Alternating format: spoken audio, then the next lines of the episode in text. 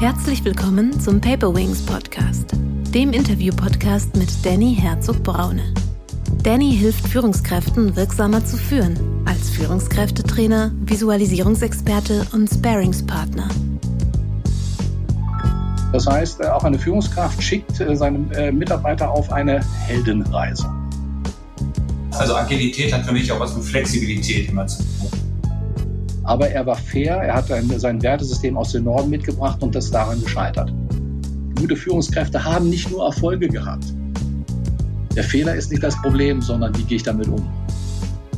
Äh, ich glaube, die haben zu der Zeit äh, bei Game of Thrones auch agile Führung gebraucht, weil sie sich permanent auf neue Situationen einstellen mussten. Herzlich willkommen, liebe Zuhörerinnen und Zuhörer, zu einer neuen Paperwings Podcast-Folge. Heute geht es um das Thema Führung lernen durch die Charaktere aus Game of Thrones. Als Experten zu diesem Thema habe ich die beiden Autoren des Buches Leadership by Game of Thrones. Wirksamer Führen mit den Helden von Westeros, Mark Hübner-Weinhold und Manfred Klapproth eingeladen. Das Buch ist traumhaft illustriert von dem Mittelfranken Jörg Dommel. Ähm, und ich muss leider sagen, ich hatte das Buch in der Hand und habe mich gleich dreimal in Folge stark geärgert. Warum?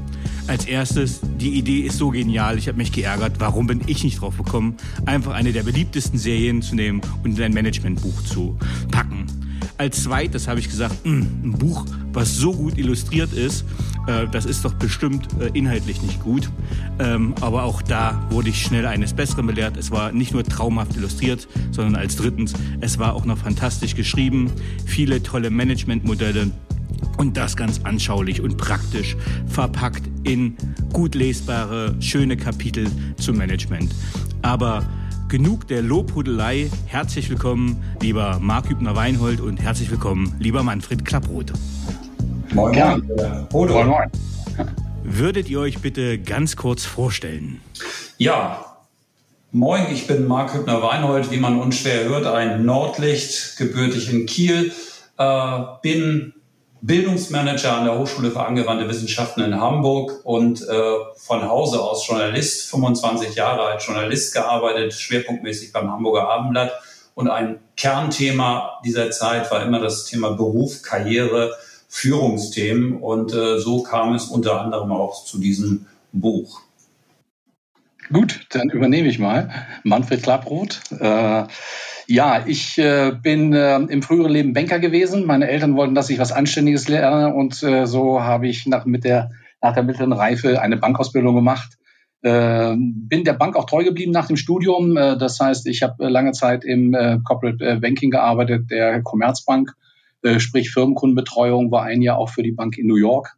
Äh, habe danach einen Ausflug, Ausflug ins Filmgeschäft gehabt. Äh, wir haben mit einer deutschen, deutschen Company ähm, amerikanische Filme produziert, unter anderem äh, ja, Carlitos Ray mit Al Pacino und äh, was mit Kim Basinger war dabei.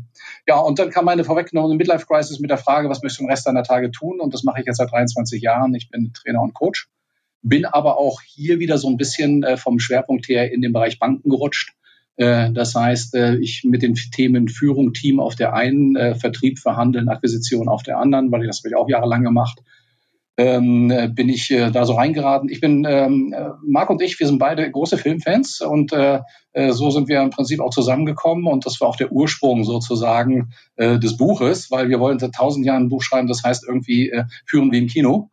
Äh, und äh, ein Grillabend brachte es dann hervor, komm, lass uns das doch gemein, lass uns das mal auf Game of Thrones äh, ähm, fokussieren, weil da haben wir alles. Äh, da haben wir Führungskräfte, die haben jetzt schon eine sechs Staffelentwicklung hinter sich, äh, also auch sozusagen äh, Heldenreisen und Zeitlinie. Äh, und äh, das war der Ursprung des, äh, äh des Themas äh, des Buches Leadership by Game of Thrones. Für wen ist das Buch gedacht? Wer soll sich das kaufen oder für wen hat das einen hohen Mehrwert, das Buch? Das Buch ist nicht nur für Fans. Es ist äh, für Führungskräfte. Natürlich hilft es, wenn äh, jemand zumindest die Hauptcharaktere der Serie kennt. Wir sind davon überzeugt, wer das Buch liest, wird dann auch sich die komplette Box mit der mit allen Staffeln kaufen, äh, weil wir verfällt wahrscheinlich den Zauber von Game of Thrones und äh, von daher ist es tatsächlich ähm, für Fans und Führungskräfte gleichermaßen äh, geeignet. Ähm, also ich finde es jetzt ganz spannend. Ich habe ja erst die Staffeln alle durchgeguckt und ich weiß gar nicht, wann die letzte durch ist. Ich glaube, ein, zwei Jahre ist es bestimmt schon her, jo. dass die letzte Staffel durch ist. Und ich habe jetzt das Buch erst in der Hand gehabt und ich habe es jetzt erst gelesen. Und ich habe so ein paar Mal Gänsehautmomente gehabt, weil ich mich genau an die Szenen erinnern konnte. Das heißt, ihr habt die ja nochmal toll zusammengefasst, toll beschrieben. Und das heißt, man hatte ganz schnell das, was ihr gesagt habt, man hatte die Bilder im Kopf, man hatte ja auch schon, ich sage mal, emotionale Verbindung zu den Charakteren aufgebaut, ob gut oder ob schlecht. Aber man hatte ganz viele Situationen im Kopf und ihr habt die auch so toll, ihr habt die Momente des Managements beschrieben. Da kommen wir noch mal gleich hin zu der Frage. Aber das fand ich tatsächlich toll. Ähm, und ich habe mir überlegt, würde man jetzt zum Beispiel, Braveheart wäre vielleicht noch so ein Beispiel eines Positiven, wo der Film einfach ein bisschen länger ist. Aber mit anderen Filmen wäre es vermutlich schwieriger geworden, diese Zusammenhänge herzustellen, oder? Ja, ja. Definitiv, das wäre ein Riesenproblem geworden. Das war ja auch das, woran das Projekt immer gescheitert ist. Mhm. Weil wir gesagt haben, was packen wir jetzt eigentlich zusammen? Und äh, äh, deswegen bot sich sozusagen diese Serie, äh, ich würde sagen, im Moment äh, immer noch die beste und äh, qualitativste Serie, die jemals gemacht worden ist, geradezu an. Äh, mhm. und äh, was, was ich auch die ersten zwei, drei Staffeln gar nicht wahrgenommen habe, dass so viel Führung da drin steckt, dass mhm. es äh, so viele Führungskräfte gibt, dass es so viele Situationen gibt, die man eins zu eins in die Gegenwart übertragen kann.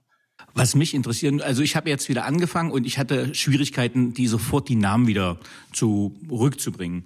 Äh, jetzt sind es ja ganz viele, also ich glaube, äh, Tolkien, nicht Tolkien, falsche Fehlleistung. Martin hat ja auch äh, etwas ganz Schlimmes gemacht für mich als Fan, äh, immer Kill Your Darlings. Also sobald ich mich an den Charakter gewöhnt hatte und den mochte, ja. hat er den ja getötet ähm, oder töten lassen in der Serie. Ähm, was sind denn die Hauptcharaktere, die ihr im Buch beleuchtet und warum? Hauptcharaktere sind vor allem drei Figuren. Das sind Daenerys Targaryen, die Drachenmutter. Es ist Tyrion Lannister, der Gnom. Und es ist äh, John Schnee. Wir halten uns übrigens an die deutschen Bezeichnungen, was für manche Fans irritierend ist. Aber die Entscheidung haben wir getroffen, dass wir wirklich alle Namen auch ins Deutsche übertragen. Also John Schnee, ähm, die ja auch fast bis ganz zum Ende überleben im Übrigen. Mhm. Das ist schon mal ganz wichtig. Darüber hinaus haben wir aber eigentlich alle wesentlichen Charaktere der, ähm, wenn man so will, ersten und zweiten Reihe beleuchtet. Also ob wir Ned Stark nehmen, der ganz klar der Protagonist der ersten Staffel ist, mhm. ist der Kopffeld. Äh, oder ein, ein Stannis Baratheon, der dann später auftaucht, oder eben auch äh, Figuren, die die ganze Zeit dabei sind oder fast die ganze Zeit dabei sind. Ein Davos Seewert oder ein ähm, Petür, Kleinfinger, Bälisch, äh, die haben wir natürlich auch immer unter dem Aspekt, wer ist für Führung wichtig? Wir haben mhm. ausgeblendet manche Figuren, die für Führung nicht ganz so relevant waren. Ähm, sag mal, eine Olena Tyrell ist interessant als Figur. Diana Rick ist natürlich auch wunderbar in dieser Altersrolle. Aber sie hat keine so hohen Führungsanteile, dass es übertragbar wäre. Für uns war dieser Gedanke von, was können wir daran beobachten und mhm. welche Transfermöglichkeiten haben wir fürs Businessleben. Das war entscheidend. Äh, ihr bringt ja auch den Begriff der Heldenreise auf. Ist Heldenreise ein Begriff, den man wie verstehen kann? Was ist darunter zu verstehen? Ja, im Prinzip habe ich, äh, wir, äh, habe ich es vielleicht zusammengefasst. Äh, es geht im Prinzip um die persönliche Weiterentwicklung von Menschen. Äh, das ist das Kernmoment. Äh, und äh, ich sage immer, der liebe Gott schickt uns Probleme, damit wir diese lösen mhm. und daran wachsen. Wir legen also Wachstumsringe an. Das passiert automatisch im Leben, das ist ganz normal, ist aber ein starkes Moment auch für Führung, weil es ist die Aufgabe der Führungskraft, sozusagen diese Probleme, die der liebe Gott uns schickt, äh, künstlich zu, aufzubauen. Das heißt, den Mitarbeitern permanent in irgendeinem Bereich ein wenig zu fordern, vielleicht sogar auch überfordern, damit Wachstum entsteht. Mhm. Äh, und insofern hat die Heldenreise zwei Komponenten. Es ist natürlich immer die persönliche Weiterentwicklung des einzelnen Menschen. Äh, aber es ist im Prinzip auch eine Methodik, äh, mit der ich äh, ja im Prinzip mein Team besser mache äh, und weiterentwickle, und zwar jeden Einzelnen oder auch in, in der Gesamtheit. Das heißt, äh, auch eine Führungskraft schickt äh, seine äh, Mitarbeiter auf eine Heldenreise, indem er sie fordert und besser macht. Und das ist so ein Kernmoment der Führung. Marc. Da gibt es noch einen, einen weiteren Aspekt. Heldenreise ist natürlich etwas, was uns alle als Leser, als Zuschauer extrem anspricht. Das Konzept der Heldenreise ähm, von, von Joseph Campbell ist ja eins, was von Hollywood übernommen wurde ähm, durch äh, Dramaturgen und im Grunde genommen die gesamte Star Wars-Geschichte ähm, mhm. basiert auf diesem Heldenreisemodell von Campbell. George Lucas hat es auch so mal formuliert.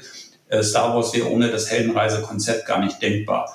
Und äh, der Hintergrund ist das äh, Erfolgsmodell des Storytelling, weil was tut Storytelling? Storytelling ähm, bewegt uns emotional dadurch, dass wir uns mit Menschen identifizieren. Und das sind Heldengeschichten. Die können scheitern, sie können, äh, du hast Braveheart genannt, ähm, er scheitert am Ende, aber trotzdem ist es eine unglaublich bewegende Geschichte. Wir identifizieren uns mit William Wallace äh, in dieser Rolle und ähm, von daher ist das, glaube ich, ein, ein zweischichtiges Konzept, was wir im Business nutzen können, was wir aber auch als Privatkonsumenten von Büchern, Romanen, ähm, Filmen, Serien äh, erleben. Ähm, jetzt habt ihr ja ganz viele ähm, wir das gesagt, ihr habt drei Hauptprotagonisten, die ihr schwerpunktmäßig beleuchtet habt, aber ihr habt ja auch zum Beispiel Attribute, Charaktereigenschaften analysiert bei den unterschiedlichen Charakteren. Ähm, ich kann jedem empfehlen, so tief gehen wir gar nicht rein, aber das Buch sich zu holen, wirklich mal reinzuschauen, was sind Vorteile, was sind Nachteile, wann ist auch was gebraucht, wenn man so Richtung situativen Führungsstil geht. Ja. Aber was würdet ihr sagen, wer war die schlechteste Führungskraft in dem Film und warum? Ja, äh, das ist äh, sicherlich äh, der kleine König Joffrey. Äh, wobei auch hier muss man fair sagen, äh, ähm, altersbedingt natürlich, ähm, ähm, war er auch nicht auf eine Führungsaufgabe wie die des Königs in irgendeiner Form vorbereitet. Mhm. Ähm, äh, aber er macht so alle Fehler, die man machen kann. Äh, das ist, äh, und das wird auch zelebriert. Äh, und ja, was natürlich dazu kommt an der Stelle, er hat auch einen ziemlich miesen Charakter.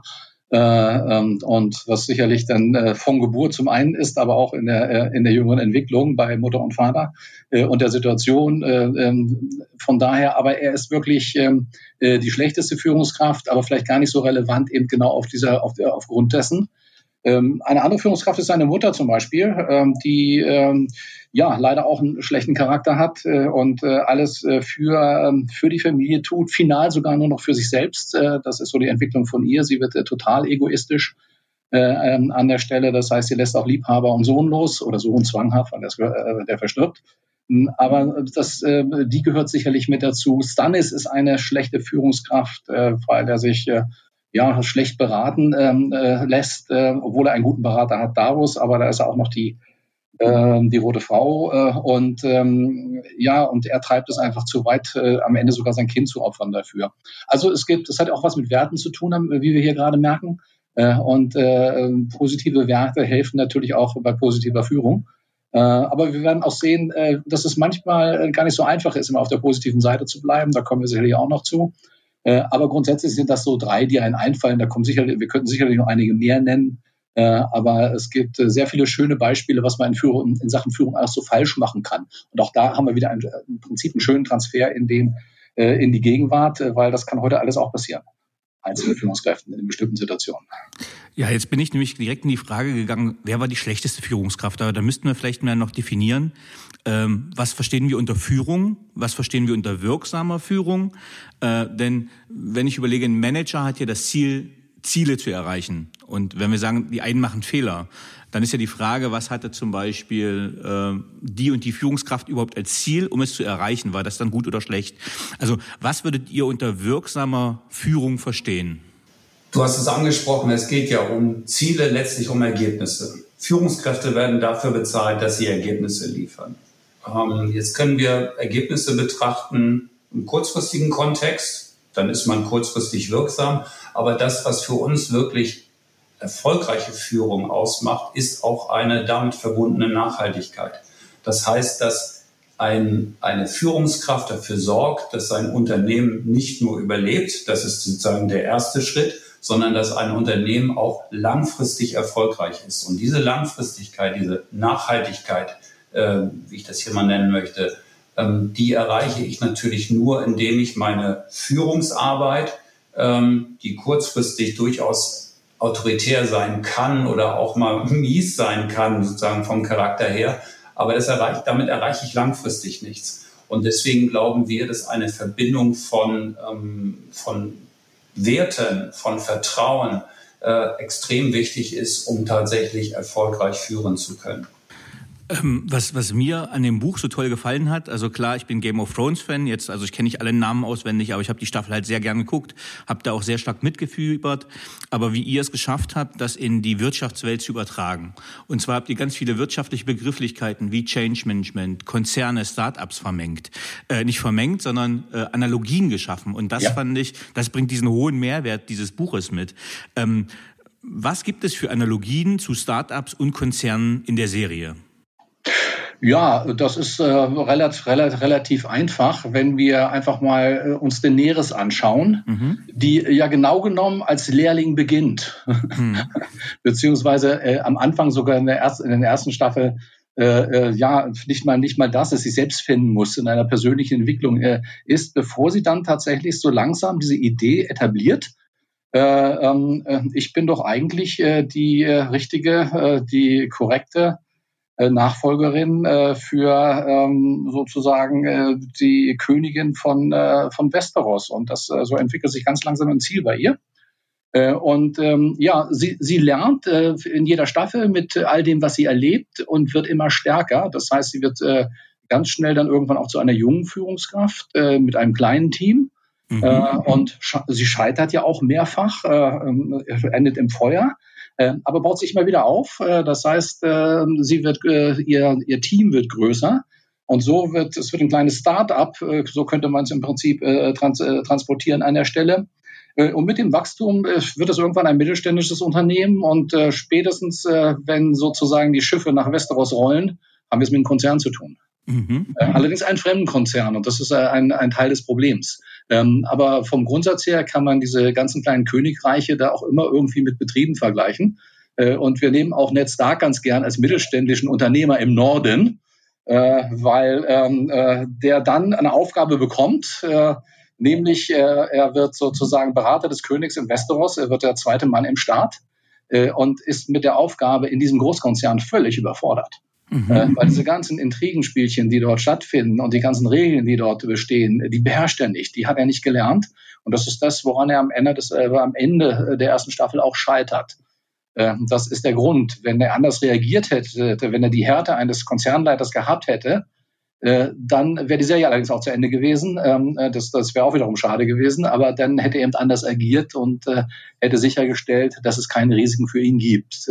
Aber er war fair, er hat ein, sein Wertesystem aus dem Norden mitgebracht und das daran gescheitert. John Schnee ist ja einer der, habt ihr ja schon gesagt, der Protagonisten, die von Anfang bis Ende da sind. Und ich fand auch interessant, welche Wendungen er immer durchlaufen hat. Aber wie würdet ihr persönlich seine Entwicklung bezeichnen? Also tatsächlich bis zum Ende, spoilern können wir ja ruhig, äh, diese Staffel ist ja durch, weil in meiner Wahrnehmung ist das ein bisschen dem Peter-Prinzip unterlaufen. Das heißt, eigentlich wurde er immer weiter befördert, wo er, und jetzt böse Hypothese für die Fans, eigentlich gar nicht so geeignet für war. Was kommt bei eurer Analyse von John Schnee heraus? Dem würde ich ganz klar widersprechen, Danny. Ähm, Gut. denn äh, das Peter-Prinzip heißt ja eigentlich Beförderung sozusagen bis zur Inkompetenz. Also mhm. da, wo es nicht mehr weitergeht, wo man eigentlich es nicht mehr kann, den Job nicht machen kann. Ähm, wir haben, glaube ich, bei John eine ganz andere Entwicklung. Ähm, mhm. Er ist, er hat hervorragende äh, Mentoren von Anfang an. Das fängt eigentlich mit äh, seinem Adoptivvater, wenn man so will, oder Nennvater Ned Stark an. Ähm, es geht weiter in der, in der Nachtwache, wo er, ähm, ne, der Lordkommandant der Nachtwache, Jeor Mormont, ihn unter seine Fittiche nimmt ähm, auch der alte Aemon Targaryen, der ihm hilft. Sein Freund Samuel Tali spielt eine wichtige Rolle. Er lernt dann bei den Wildlingen ähm, bei äh, Manke Reider und äh, hat dann wieder spannende Berater später mit Davos Seewert.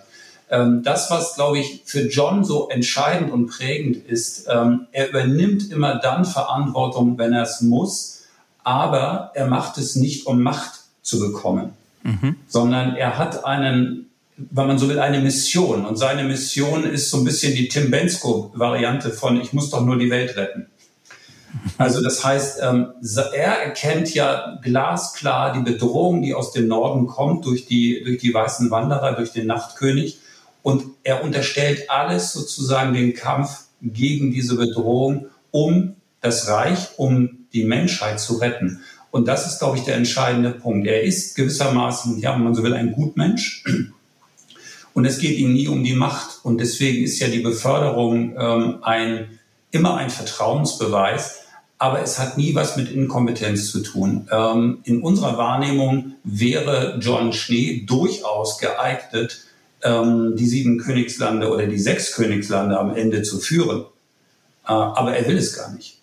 Und äh, wäre so eine Führungskraft, äh, war immer eine Führungskraft wider Willen. Aber mit dem Peter-Prinzip hat das aus unserer Sicht nichts zu tun. Gut, dann habe ich eine polarisierende Zuspitzung erreicht in dem Podcast. Ähm, ähm, also im Prinzip Macht für den, der sie nicht will. Aber wenn wir das jetzt als, als Coaches in unseren Berateralltag übertragen äh, und ein Geschäftsführer fragt uns zum Beispiel, ähm, hier, Danny, Mark, Manfred, ich habe äh, meinen Teamleiter XY, ich würde ihn gern als Reichsleiter haben oder auf einer höheren Ebene, der will aber nicht. Was würdet ihr mir für einen Tipp geben? Ja, äh, das, äh, das ist eine spannende Geschichte. Äh, und jetzt beginnt wieder Führung, einfach mal zu klären, warum er denn nicht will. Mhm. Das ist, glaube ich, der klassische Dialog, der in der Führung permanent stattfinden sollte. Einfach mal herauszufinden. Und wenn das so plötzlich passiert, ich will den befördern und der will nicht, dann würde ich sagen, ist da im Vorlauf schon einiges schiefgelaufen. Mhm. Äh, denn wenn ich jemanden befördern will, dann mache ich ihn, äh, dann weise ich ihn irgendwann auch darauf hin, dass ich Potenzial sehe, äh, dass ich glaube, er ist für etwas geeignet äh, und äh, gehe mit ihm dann gemeinsam den Weg, ihn dorthin zu bringen, dass er tatsächlich diesen Job annehmen kann. Und das ist das, was noch viel zu wenig stattfindet. Da sind wir wieder bei meinem Thema Menschen permanent weiterentwickeln. Ja, äh, äh, ich habe als Führungskraft plötzlich die Idee, Mensch, der ist eigentlich ganz gut, den, machen, den schicken wir dorthin. Das schafft er äh, und habe nie vorher mit denen darüber geredet, dann ist das eine richtig schwierige Geschichte, weil der fühlt sich im Moment äh, überfordert, äh, weil er sich gar nicht darauf wirklich mental darauf vorbereiten konnte. Äh, und äh, das, das ist das Drama und das ist auch das bisschen das, was John immer wieder passiert ist, dass er plötzlich da irgendein Mentor, Mentor war und sagte, hey, einer, einer muss es machen und du bist der Richtige dafür. Mhm. Und das war auch das Widerstandsmoment. Er musste sich immer kurz damit auseinandersetzen, aber er hat vor dem Hintergrund seines Wertesystems am Ende immer zugegriffen. Ähm, und äh, auch hier nochmal, ich sage an der Stelle immer, eine Führungskraft, bevor sie führt, muss auch mal vom Spiegel gestanden haben und sagen, ich will führen. Hm. Äh, und das ist für mich eine Kernvoraus äh, äh, Kernvoraussetzung, damit jemand Führungskraft wird. Denn wir haben immer noch das Thema, Leute werden befördert, weil sie die besten Sachbearbeiter sind. Der, der kann das bestimmt auch, der kann bestimmt auch Führung, aber es hat nichts miteinander zu tun. Äh, und äh, da beginnt das, da beginnt das Drama. Und da hat John eben Glück gehabt. Der hatte immer Mentoren, die ihn vorbereitet haben, ob er wollte oder nicht. Äh, und äh, deswegen in dem Moment, wo ich ein äh, sozusagen, ich habe das auch in, in, in, meinem Arbeitsleben gehabt, ich habe dann plötzlich Lücken entdeckt, wo einfach Dinge nicht getan wurden, die gemacht werden mussten. Mhm. und das hat auch was mit Führung zu tun. Wir haben auch immer Mitarbeiter involviert. und natürlich habe ich hab es dann am Final gemacht und teilweise sogar informell, ohne dass ich sozusagen offiziell Zugriff hatte. und das gehört dann einfach mit dazu, weil ich habe immer für mich gesagt, nein, ich will führen und da, ist, da gibt es etwas zu führen. Da kümmert sich gerade keiner drum, also mache ich es. Äh, das ist der entscheidende Punkt. Das bringt mich zu einem ja, sehr aktuellen Thema auch gerade. Die vorletzte Ausgabe vom Harvard Business Manager hatte das Thema Narzissmus ganz groß. Mhm. Äh, und ihr habt auch in eurem äh, Buch die Triaden, die dunkle Triade behandelt, also mit Machiavellismus, Narzissmus und Psychopathie ist es, glaube ich. Ähm, was lernen wir bei Game of Thrones über Narzissmus? Ja, erstmal ich, ich, ich. Das sind die Figuren, über die wir ja teilweise schon gesprochen haben. Wir sehen das eben bei Cersei sehr ausgeprägt. Wir haben es bei Joffrey gesehen, was uns ja nicht wundert, wobei sie ja auch mit äh, Tommen einen anderen Sprössling hat, der das Ich nicht über alles stellt. Äh, wir sehen es bei dem ähm, Psychopathen Ramsay Bolton, äh, also auch ein ausgeprägter Narzisst an der Stelle. Ähm, in gewisser Weise ähm, haben wir auch ähm, ein, eine Entwicklung hin zu einem ausgeprägten Narzissmus bei Daenerys. Das, was am Anfang nicht stattfindet äh, oder was, was sie dann noch nicht hat, ähm, passiert. Und das, was wir, glaube ich, hier lernen können. Und Daenerys ist für uns ja wirklich die, also sie ist eine hochspannende Figur. Ähm, wir können das am Rande, wir können, äh, ich kann durchaus nachvollziehen, warum die Fans so enttäuscht waren, dass am Ende Daenerys ähm, zur Diktatorin mutiert, dass sie Königsmund abfackelt mit ihrem Drachen und dass sie dann auch noch sterben muss. Das war für viele Fans nicht nachvollziehbar. Wir haben dann immer oder argumentieren immer, naja, liebe Fans, ihr hattet auch anderthalb bis zwei Jahre Zeit, euch ein schönes Ende auszumalen, ein Happy End.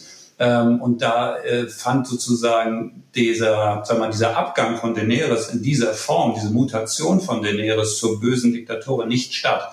Und deswegen ist die Enttäuschung umso größer. Die Enttäuschung ist aber eher eine Enttäuschung der eigenen Erwartungshaltung gewesen.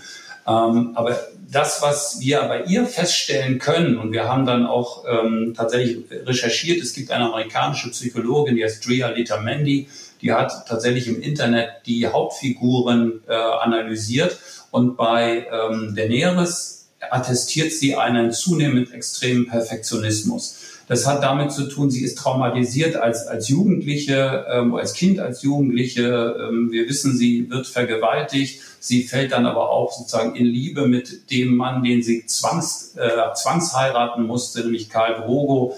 Ähm, dann merkt sie, dass sie feuerfest ist und das schafft natürlich jetzt so ein, langsam ein Gefühl von Überlegenheit, was sich aus einem jungen Mädchen, aus einer jungen Frau heraus immer stärker ähm, entwickelt. Und diese Szenen, du wirst sie auch noch so im Gedächtnis haben, wo sie am Ende, ich glaube, der dritten Staffel ist das, ähm, mhm. wo sie am Ende dann von den, äh, von den befreiten Sklaven hochgehoben wird und die ihr zujubeln, Mysa, Mysa, also Mutter, Mutter, sie wird verehrt. Das bestärkt sie natürlich in ihrer, in ihrer Denkweise. Und irgendwann blendet sie, weil sie natürlich immer mehr Selbstbezug kommt, blendet sie immer stärker die die Berater aus, hört nicht mehr auf die Berater, weil sie sich langsam für unfehlbar hält und wird auch immer kritischer, wenn dann kritische Stimmen oder immer, immer ähm, ja, sagen wir misstrauischer, wenn kritische Stimmen kommen, wie von äh, Tyrion oder wie von Lord Varys. Und äh, das ist, sie akzeptiert dann einfach irgendwann nicht mehr, dass sie Unrecht hat. Das ist nicht mehr ihr Repertoire. Das ist eine, also psychologisch hochspannend angelegte Figur, und denken wir, wenn eine klinische Psychologin das so analysiert, dann haben wir gesagt, ja, da, das können wir gar nicht beurteilen. Wir, uns fehlt sagen das Fach-Know-how als Psychologen, aber wir haben das ja auch zitiert und sagen, das ist eine spannende Entwicklung, die hier nachvollziehbar ist und die man auch sicherlich übertragen kann in Teilen auf ähm, moderne Führungskräfte.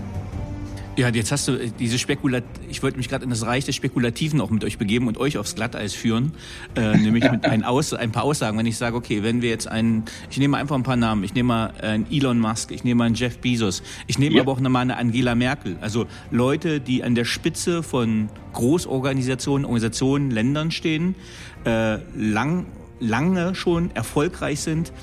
Ähm, und der Erfolg gibt ihnen ja auch irgendwo recht. Was passiert dann mit solchen Charakteren?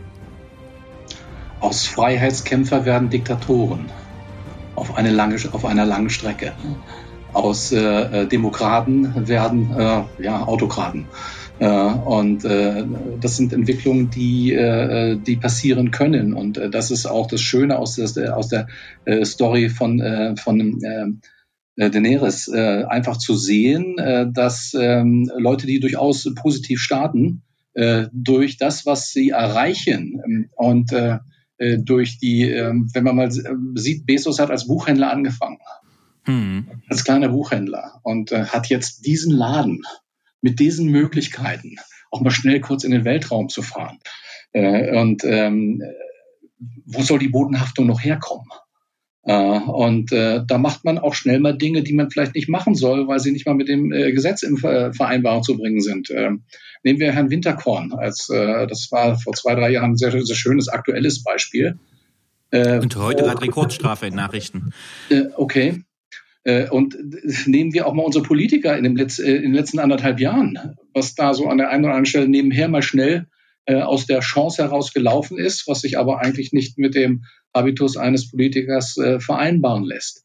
Also äh, man ist natürlich äh, dieses Wachstum und diese, diese Entwicklung schafft natürlich Möglichkeiten und äh, manchmal auch Möglichkeiten, die vielleicht nicht richtig sind und äh, äh aus, aus unterschiedlichen Gründen, moralischen, aber vielleicht manchmal sogar gesetzlichen. Ihr habt in dem Buch auch die zwei Begriffe Statusmacht und Vertrauensmacht aufgebracht. Was bedeutet das und was bedeutet das für die Figuren in der Serie? Die Statusmacht ist eigentlich das, was deine Visitenkarte ist. Dein Büro, wie viele Fensterachsen hast du? Das ist ja ein Konzern oder Unternehmen ganz wichtig. Welchen Dienstwagen hast du? Hast du den A4, hast du den A6 oder hast du einen 5er oder 3er BMW? Ähm, was ist deine Stellung im Organigramm? Welche Art von Weisungsbefugnis hast du? Das ist eigentlich das, was dir sozusagen formal gegeben wird als, äh, als Macht.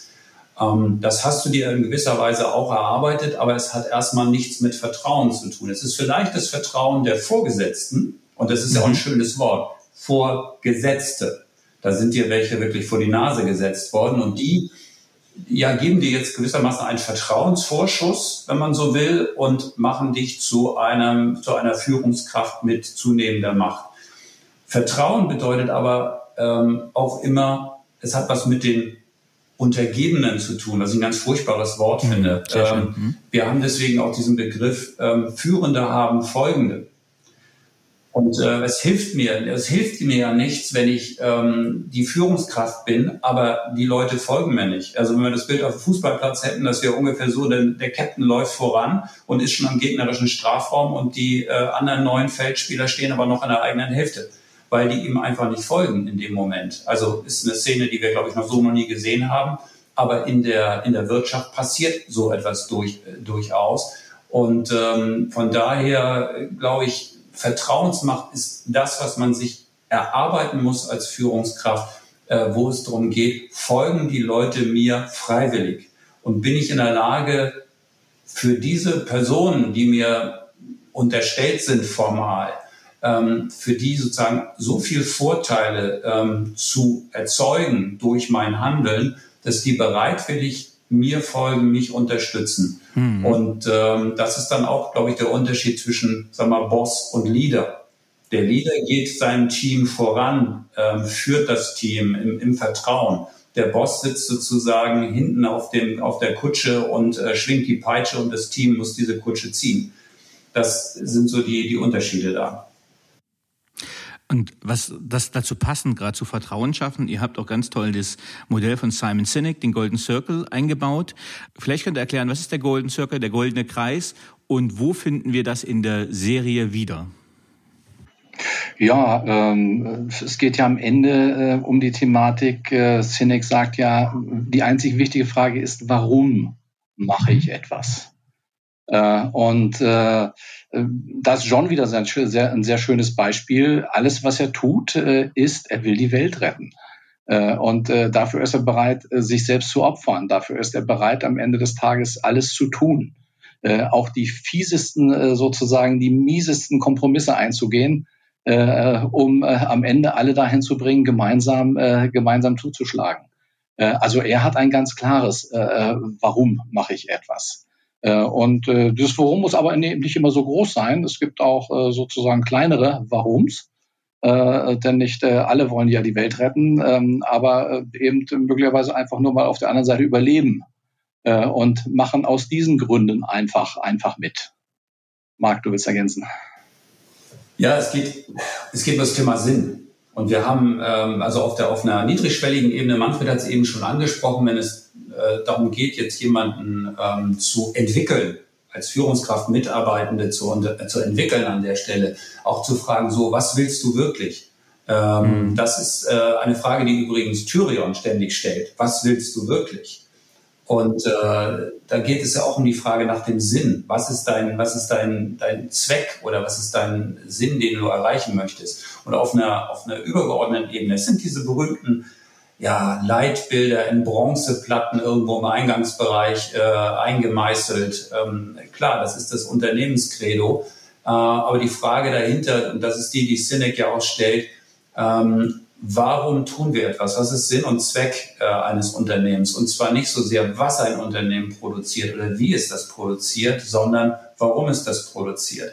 Und ähm, seine Aussage, die ist sehr radikal, ist ja, die Kunden kaufen, warum du etwas tust und nicht, was du tust. Ähm, das ist so zugespitzt das. Und wir sehen das ähm, vielleicht ganz kurz ähm, an Daenerys nochmal, weil Daenerys schafft es ja tatsächlich mit dieser Befreiung der Sklaven und dem Versprechen, dass alle Menschen frei entscheiden können und auch die Menschen in, äh, auf Essos ja entscheiden können, ob sie ihr folgen wollen oder sie können auch einfach ihr Ding machen, frei gehen. Sie haben keine negativen Konsequenzen. Damit schafft sie ja quasi ein Leistungsversprechen, äh, was einen hohen Sinn hat, was sehr viel Sinn stiftet. Und das ist, glaube ich, die, die große Kunst hier, die ihr am Anfang oder in der Mitte auch dieser Staffel glorreich gelingt, ähm, dass sie eine Sozialrevolution in, in, Bewegung setzt und diese Sklaven ihr alle folgen, weil sie Freiheit äh, verspricht. Und ich glaube, mehr Sinn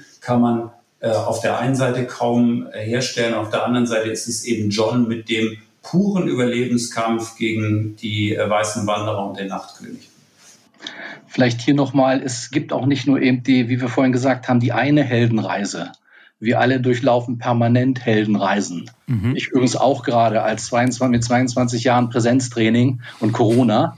Äh, mhm. äh, ja, das war, äh, das, die letzten anderthalb Jahre waren für mich auch eine neue Heldenreise. Mhm. Ich, ich möchte hier mal Aria erwähnen. Das ist ganz spannend. Äh, Aria hat am Anfang als Warum eigentlich nur das Überleben äh, in der Situation. Äh, Flucht äh, aus Königsmund und, äh, und einfach weiterkommen. Der nächste Schritt ist, äh, das Warum ist, äh, sie will eine Ausbildung, eine Spezialausbildung. Sie macht übrigens die härteste Ausbildung im, äh, im ganzen Buch von allen. Äh, mhm. und äh, das heißt, äh, sie möchte ein Kämpfer werden mit dem Ziel Rache.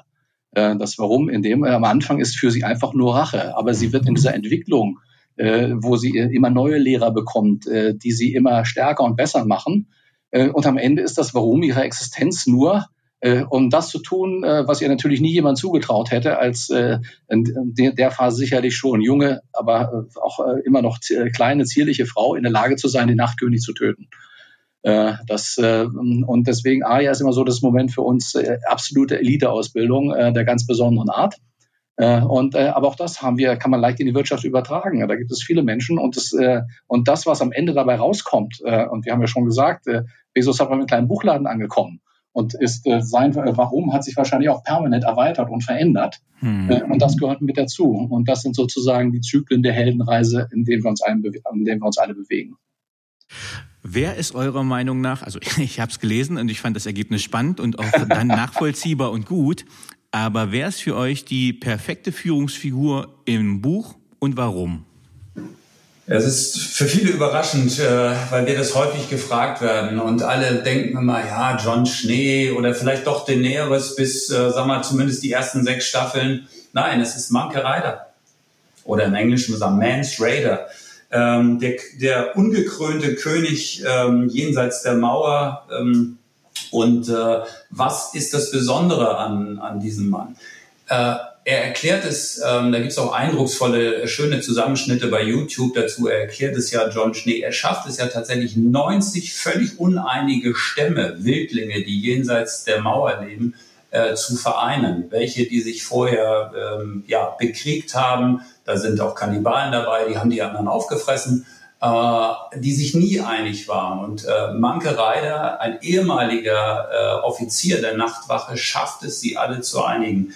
Und ähm, wenn man sich diese Leistung ähm, nochmal anschaut und aus mhm. unserer Sicht hat, ähm, hat äh, Manke Reider viel zu wenig Sendezeit ähm, in der Serie.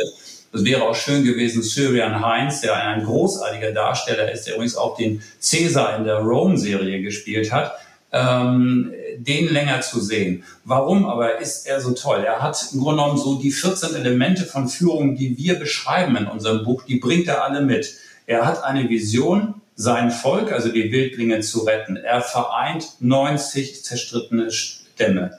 Er übernimmt die Verantwortung. Er hat klare, verbindliche Werte, die für alle eben auch eindeutig sind. Er kommuniziert sehr klar äh, gegenüber John, aber auch gegenüber anderen in den wenigen Szenen, die wir haben. Er ist kompetent, er ist konsequent, äh, er ist konfliktfähig, er ist flexibel, wenn es darum geht, sein Volk zu retten. Ähm, seine Untertanen knien nicht vor ihm, also kein Statusmacht, sondern echte Vertrauensmacht. Sie nennen ihn eben trotzdem König. Und äh, ja, also von daher aus, aus unserer Sicht, äh, Mankereider ist brillant und ich finde auch ähm, sein, sein Feuertod beziehungsweise die Szene vorher, wo er einen langen Dialog noch mit John hat und dann endet diese Szene ähm, denkwürdig mit dem Satz, ähm, äh, das Einzige, was ich äh, immer wollte, ist die Freiheit, meine eigenen Fehler zu machen. Und das ist so eine, eine Figur sein, die hat uns gepackt. Und äh, ich finde es auch, man kann es wirklich gut begründen, wie wir hoffen. Ähm, vielleicht für manche Fans irritierend, aber äh, Manke Reider ist äh, nicht die perfekte Führungskraft, die gibt es nämlich nicht, aber aus unserer Sicht hier die wirksamste Führungskraft. Und um das nochmal zu ergänzen, ohne Manke Reider und seine Leute hätten sie die Schlacht gegen den Nachtkönig nie gewinnen können. Äh, also das war schon äh, wirklich an der Stelle entscheidend. Äh, und ja, diese Aussage ähm, eben des Fehlermachen ist auch nochmal ein ganz spannender Punkt für Führung. Wir haben gestern nochmal den, den Spruch ein bisschen zelebriert äh, ähm, bei der Abstimmung und ähm, gesagt, ja, irgendjemand, wer es nun immer am Ende des Tages war, hat gesagt, machen Sie bitte so viele Fehler wie möglich, aber immer nur einmal. Mhm. Das heißt, lernen Sie aus Ihren Fehlern. Äh, und ich glaube, das ist auch das, was gute Führungskräfte am Ende des Tages aus, ausmacht. Gute Führungskräfte haben nicht nur Erfolge gehabt.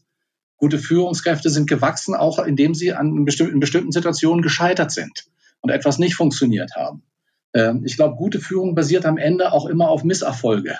Äh, aber der entscheidende Punkt ist, daraus zu lernen äh, und es einfach in Zukunft besser zu machen. Das ist, das ist der Punkt. Der Fehler ist nicht das Problem, sondern wie gehe ich damit um? Und deswegen brauchen wir auch eine gute, eine wirklich gute und offene äh, Feedback-Kultur, Fehlerkultur und Feedback-Kultur in Unternehmen, damit es am Ende funktioniert. Äh, und da haben wir sehr viele schöne Beispiele, gerade wenn es um Feedback geht. Wir haben so viele Feedback-Gespräche, wo Leute einfach durch ein äh, gutes Gespräch weitergebracht werden. Und auch das sind tolle Momente, die absolut in die Neuzeit zu übertragen sind. Ähm, vielleicht nochmal, ich habe auch häufig dann gehört, aber Mensch, äh, das waren noch harte Zeiten, da, da gab es im Zweifel, war doch der Kopf ab. Da sage ich immer, ja, vielleicht ist heute nicht immer der Kopf ab, aber die Existenz kann schon hinüber sein äh, an der einen oder anderen Stelle. Und äh, was ich immer sage, die Menschen haben sich in der Zwischenzeit nicht so dramatisch verändert. Äh, das heißt, äh, äh wir äh, agieren noch genauso. Wir haben heute natürlich ein ganz anderes Umfeld. Wir haben mehr Möglichkeiten, mehr Technik und äh, das entwickelt sich alles voran. Ähm, äh, das ist immer so das Thema, ah, wir, heute brauchen wir agile Führung. Äh, ich glaube, die haben zu der Zeit äh, bei Game of Thrones auch agile Führung gebraucht, weil sie sich permanent auf neue Situationen einstellen mussten. Und äh, das ist äh, ähm, äh, und das ist der Schlüssel bei der ganzen Geschichte, tatsächlich Fehler zu machen und daraus zu lernen und Dinge auch zu verändern.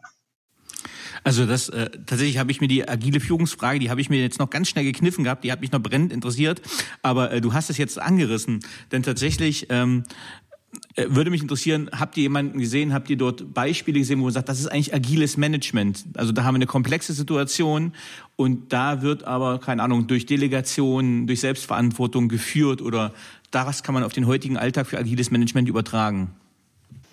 Wir haben, wir haben mit Tyrion diverse Situationen. Tyrion ist ja auch, sag mal, eher eine Führungskraft der zweiten Reihe, der teilweise in Führungsverantwortung mhm. kommt, wo er es gar nicht will. Und er reagiert enorm, also Agilität hat für mich auch was mit Flexibilität immer zu tun. Und äh, das ist überlebenswichtig, weil sich die Welt dynamisch verändert. Ich will gar nicht aufs Thema VUCA eingehen, aber das ist sicher was, was du schon im anderen Podcast auch besprochen hast. Also diese mhm. wirklich volatile, unsichere, komplexe und äh, mehrdeutige Welt. Und äh, er schafft es tatsächlich, also wenn wir an die Belagerung von äh, Königsmund denken, wo er dann äh, als König Joffrey sich zu Mama zurückzieht, weil es ihm zu gefährlich wird, äh, übernimmt er die Führung und äh, hält eine sehr martialische äh, Motivationsrede, die ihm bis dahin gar keiner zugetraut hätte. Und er schafft es tatsächlich, die völlig verunsicherten Verteidiger von Königsmund ähm, durch einen quasi Seiteneingang äh, gegen die Truppen von König Stannis, der angreift,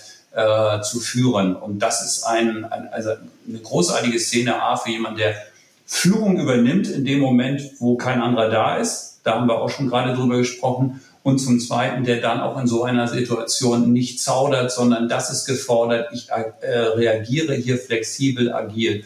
Und generell erleben wir bei Tyrion dieses Momentum von Flexibilität immer. Er ist derjenige, der am häufigsten in ausweglosen Situationen ist, über die ganze Serie gezogen. Ähm, eigentlich kann er viele Situation gar nicht überleben. Und er findet immer einen Ausweg. Zum einen, weil er die Leute wirklich ja, bequatscht. Er, er ist halt ein großer Kommunikator. Zum anderen, weil er auch es schafft, ähm, eine Verhandlungstechnik, äh, da kann Manfred sicherlich gleich was zu sagen. Er macht ein Reframing. Er verändert sozusagen die Ausgangslage ähm, in, in der Kommunikation und das ist brillant. Also Tyrion ist, was das angeht, Kommunikation, Flexibilität, Agilität, brillant. Ähm, das hat sicherlich etwas mit seiner, äh, mit seinem Leben zu tun, seiner Physiognomie, äh, weil er konnte sich selten raushauen, er musste sich immer rausreden. Äh, und so ist er tatsächlich ein Meister darin, unter ähm, bestimmten Situationen immer einen, und das ist auch das Tolle, kommunikativen Weg zu finden, um Probleme zu lösen.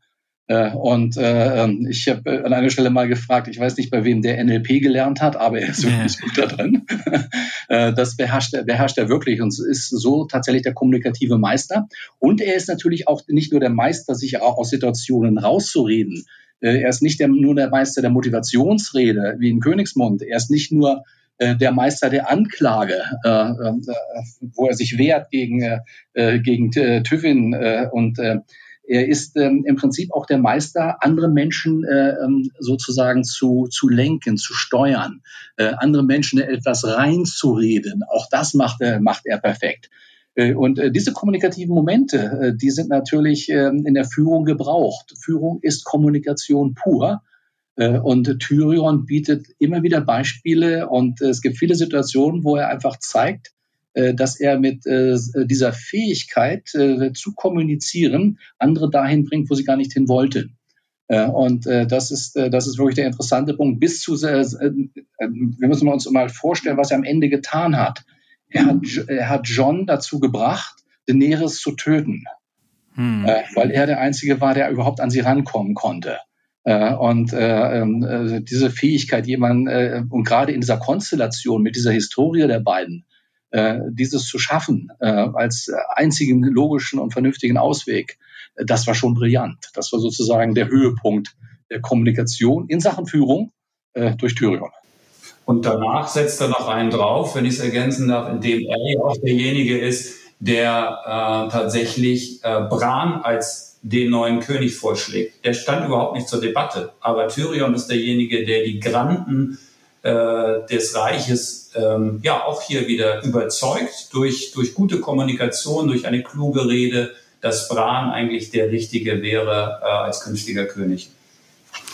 Ja, also ihr habt mir das gerade nochmal in Erinnerung gerufen. Also ich fand ja die Serie tatsächlich nicht nur wegen der epischen Szenen und auch der Freizügigkeiten in den Darstellungen so interessant. Tatsächlich waren es ja auch dann die Dialoge mit Peter Dinklage, also Tyrion, wo man dann äh, bei einem Glas Weißwein sagt und gesagt hat, wie genial ist das denn? Und nicht so, weil es manipulativ war und jetzt mir das Bild erst gekommen. Eigentlich ist er ja ein richtig guter Coach, weil er ja immer die Führungskräfte begleitet hat und in Dialogen herausgearbeitet hat, was das sinnvoll ist. Also aus der körperlichen Schwäche heraus hinaus die Leute auf seine Art zu dem Besseren geführt hat. Und das ist mir jetzt erst so, so bewusst geworden. Das ist, äh, ja. Also äh, er ist ein brillantes Beispiel und alles, was er tut, ist heute anwendbar. Die Techniken funktionieren äh, genauso. Äh, aber wichtig ist auch hier wieder, why? Warum äh, mache ich etwas? Was will ich da, was will ich damit erreichen? Und äh, Tyrion hatte in jeder Situation ein klares, warum mache ich etwas? Äh, wohin, wohin will ich damit, äh, wohin, wohin will ich dahin gehen? So, ich merke gerade, unsere Zeit ist tatsächlich schon fortgeschritten und ich könnte mich jetzt noch zwei Stunden verlieren im Gespräch mit euch, weil es so viele spannende Sachen noch zu beleuchten gibt. Aber ich möchte den Zuhörerinnen äh, auch die Möglichkeit lassen, noch viele weitere kluge Erkenntnisse zu ziehen, indem sie sich euer sehr lesenswertes Buch holen. Ich habe gestern erst meinem Sportcoach gesagt, du, ich freue mich total morgen auf das Gespräch mit den beiden Autoren, habe ihm den Titel vom Buch gesagt und er so, oh, Mensch, das ist ja genial. Warum ist man da nicht vorher schon drauf gekommen? ähm, weil äh, er auch viele Managementbücher liest, ähm, die Serie ja auch gesehen hat und das einfach so ein tolles Beispiel ist. Aber bevor ich äh, diesen Hauptteil jetzt abschließe, zusammengefasst. Was sind für euch die wichtigsten Punkte, die wir in der Serie über Führung lernen können? Ja, es sind 72 Stunden Weiterbildung in der Tat also 72 Stunden 16 Minuten, um genau zu sein, deutsche Sendezeit, äh, in all diesen Aspekten, die wir genannt haben, ähm, von ähm, wie, was ist eine Vision, wie wichtig sind Werte und Vertrauen für Führung, das ist das, was ganz oben steht. Und äh, dann geht es um ja, die Konsequenz des Handelns als Führungskraft. Es geht um ähm, die Entwicklung, also A, die Entwicklung der eigenen Personen, das ist ähm, die, die Persönlichkeitsentwicklung, die zentral ist aus unserer Sicht. Dann aber auch die Beispiele für Teamentwicklung, die wir haben. Und es wird sozusagen immer operativer, immer basaler, nämlich dann hin in Richtung Kommunikation. Wie verhandelt man klug? ähm, Flexibilität und Konfliktfähigkeit, wo wir ganz viele Beispiele haben. Wir haben Tyrion gerade angesprochen. Wir können die ganzen Konflikte sehen, äh, in denen Cersei zum Beispiel ist, äh, aber auch in denen John ist. Also das ist tatsächlich, ähm, ja, wenn man so will, ein Kaleidoskop, ähm, von dem wir nur einige wenige Punkte jetzt im Gespräch beleuchten können. Aber äh, man kann eigentlich alle wesentlichen Aspekte von Führung, die ja in Hunderten, na, Tausenden von Büchern inzwischen äh, hin und äh, zurück definiert wurden, kann man an dieser Serie tatsächlich äh, analysieren und äh, daraus Tra Transfermöglichkeiten ziehen. Das war im Prinzip auch unser Ziel, dass wir gesagt haben, äh, die Serie bietet genau genommen alles, was in Führung relevant und wichtig ist. Äh, und äh, so sind wir im Prinzip dann zu diesen sieben Führung, Führungsduos gekommen, äh, gekommen, wo wir gesagt haben, irgendwie Visionen, in Vision und Ziele steckt natürlich auch sowas wie Mission drin am Ende des Tages, Strategien. Äh, äh, Taktik kommt dann ein bisschen später, aber äh, wo will ich eigentlich hin? Immer die Frage, worum geht's eigentlich? Was wollen wir erreichen? Äh, bis hin in ganz unten zu dem Thema Kommunikation äh, äh, und Klarheit schaffen, aber eben äh, mit der Kommunikation, deswegen, weil dieses fällt mit Thüringen gerade so wichtig, tatsächlich auch mit Flexibilität und Konfliktfähigkeit äh, Dinge am Ende des Tages zu erreichen, denn wir müssen andere immer überzeugen und mitnehmen. Die eigenen Mitarbeiter, meine Kunden, meine Vorgesetzten und deswegen am Ende ist das ganze Leben Kommunikation. Äh, und das ist aber sozusagen die, die Bodenplatte für das Ganze bis oben rauf zur Vision. Äh, und ähm, das ist der, der spannende Punkt. Deswegen glauben wir tatsächlich, äh, äh, das war auch der zweite Punkt, wir wollten eben nicht ein weiteres Buch über Führung schreiben, ein theoretisches, äh, äh wobei ich glaube, wir haben eben sehr viele äh, Konzepte und Methoden eingebunden. Äh, wir wollten es einfach mit Spaß verbinden. Äh, und äh, das ist äh, das, was wir, was wir erreichen wollten. Und das, was wir als Feedback bekommen, ist eben auch so, es ist tatsächlich ein Lehrbuch für Führungskräfte, äh, aber eben nicht graue Theorie, sondern eben äh, extrem lebhafter Spaß äh, durch die Bildergeschichte äh, in, mit Game of Thrones, die dahinter steckt. Äh, das heißt, und äh, ich glaube, das ist äh, sozusagen das, das ganz Ziel des Buches, Buches gewesen, einfach Führung mal mit Spaß zu transportieren äh, und Leute dafür zu begeistern. Und wir haben dann gesagt, ey, es gibt in Deutschland definitiv äh, 3,5 Millionen Führungskräfte und das ist die dritte und vierte Ebene noch nicht mehr drin abgebildet. Äh, und äh, Game of Thrones hat auch eine große Fangemeinde. Äh, und äh, so die Schnittstelle müsste eigentlich stimmen, dass sich viele Leute für das Buch interessieren. Ähm, äh, was wir eben gelernt haben, ist, äh, Deutsche, bei deutschen Verlagen heißt das nicht, wenn man einen Verlag hat, dass es automatisch auch verkauft wird. Und wenn Corona dann noch reinspreizt, dann ist es auch nicht so richtig hilfreich. Deswegen sind wir auch dankbar für die heutige Situation, nochmal auf das Buch aufmerksam zu machen und Leute dafür zu gewinnen, es zu lesen. Äh, weil das ist das, was wir feststellen. Wir gucken immer jede Woche mal, was hat sich auf Amazon getan. Und irgendwie haben wir immer doch zwei, nochmal zwei Bewertungen mehr äh, von Leuten, die das Buch irgendwie doch wohl gut finden. Äh, und äh, das ist der, das ist der Spaßfaktor auch für uns. Okay, vielen lieben Dank, Manfred, nochmal äh, für deine Ausführungen. Und jetzt komme ich, äh, die Paperwings Podcast-Fans kennen es, auf den letzten Teil des Podcasts auf ein paar persönliche Fragen. Auf welche berufliche Leistung bist du besonders stolz?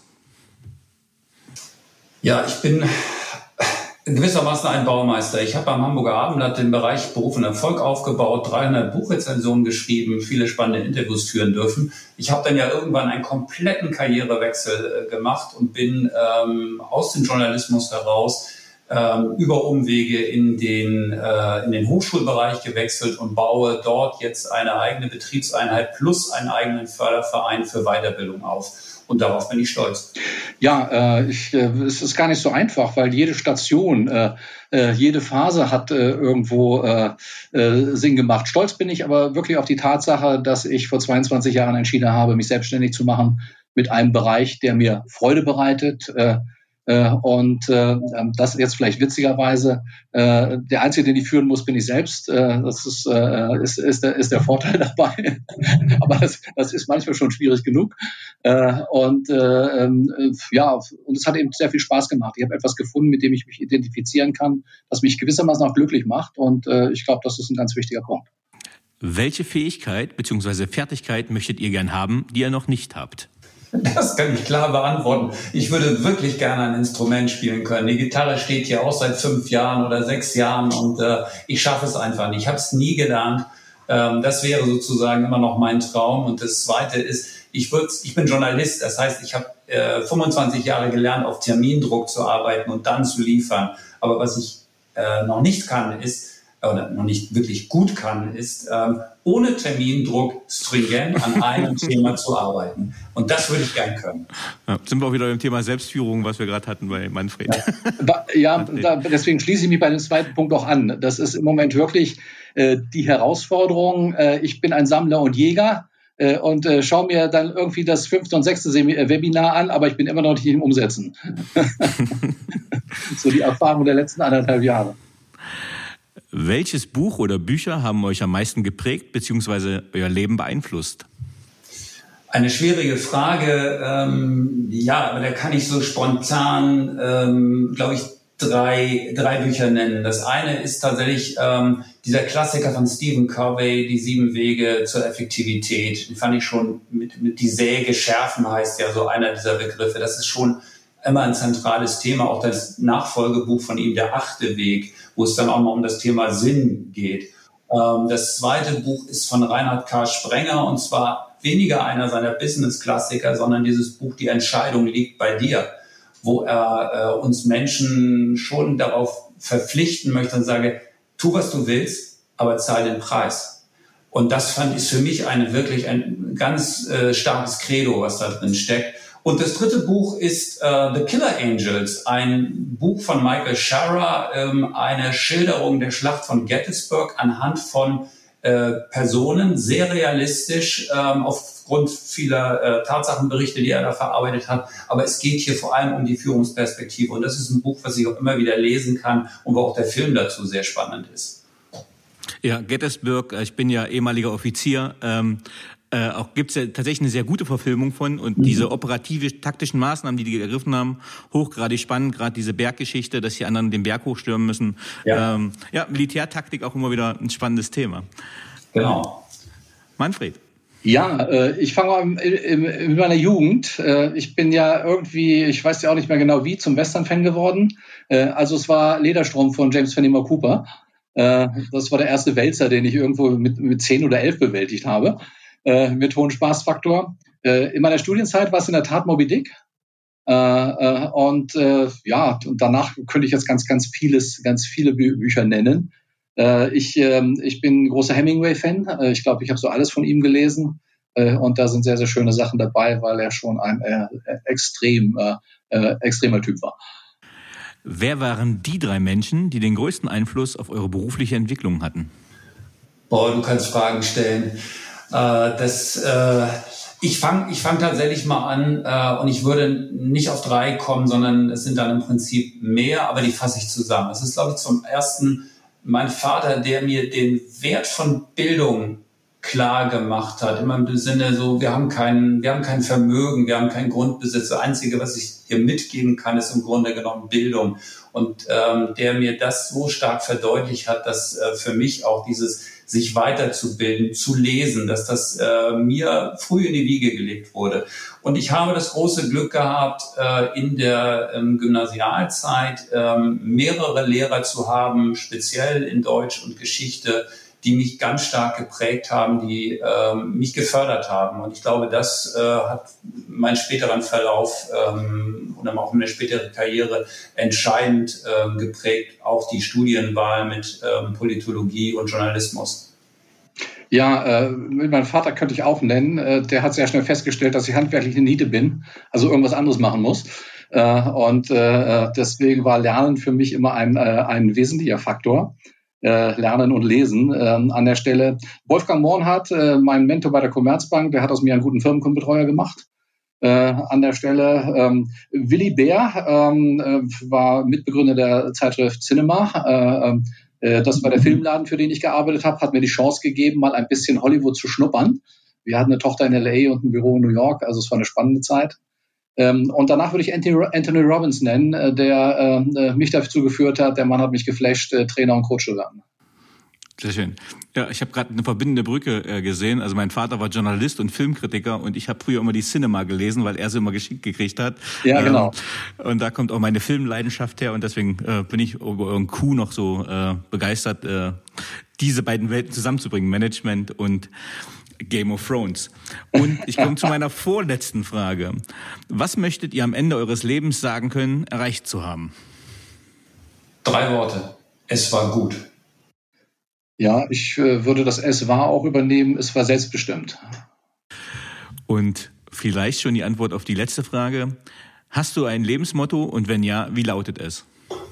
Es gibt äh, ein längeres, ein kürzeres, es geht aber vielleicht ineinander über äh, und es ist Englisch. Ähm, die lange Version ist Take a Stand and Make a Mark und die Kurzversion ist Engage. Sehr schön. Frei nach Jean-Luc Picard. ähm, ich habe ja eine Ausbildung bei der Deutschen Bank gemacht äh, in sehr jungen Jahren. Äh, und nach einem halben Jahr kam mein Ausbildungsleiter zu mir und sagte, Herr Klapproth, Sie lachen so viel. Ich lachte wieder. Das war ein Fehler. Der meinte das ernst. also, es muss nett sein, es muss Spaß machen. ja, sehr schön.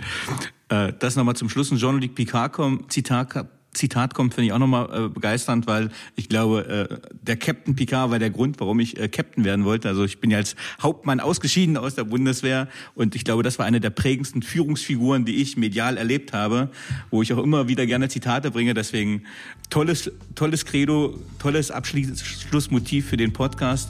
Lieber Manfred, lieber Marc, vielen, vielen lieben Dank, dass ihr euch die Zeit genommen habt für den Paperwings Podcast. Vielen Dank für diese tatsächliche Bereicherung auf dem äh, Markt der Management Bücher und euch weiterhin viel Erfolg. Vielen Dank, Danny. Es war schön dabei zu sein. Es hat Spaß gemacht. Tschüss. Tschüss.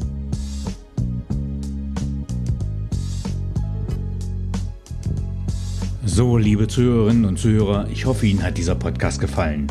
Wenn er Ihnen gefallen hat, hinterlassen Sie gerne ein Abo, eine positive Bewertung und empfehlen Sie diesen Podcast weiter. Bleiben Sie gesund. Mit besten Grüßen, Ihr Danny Herzog Braune.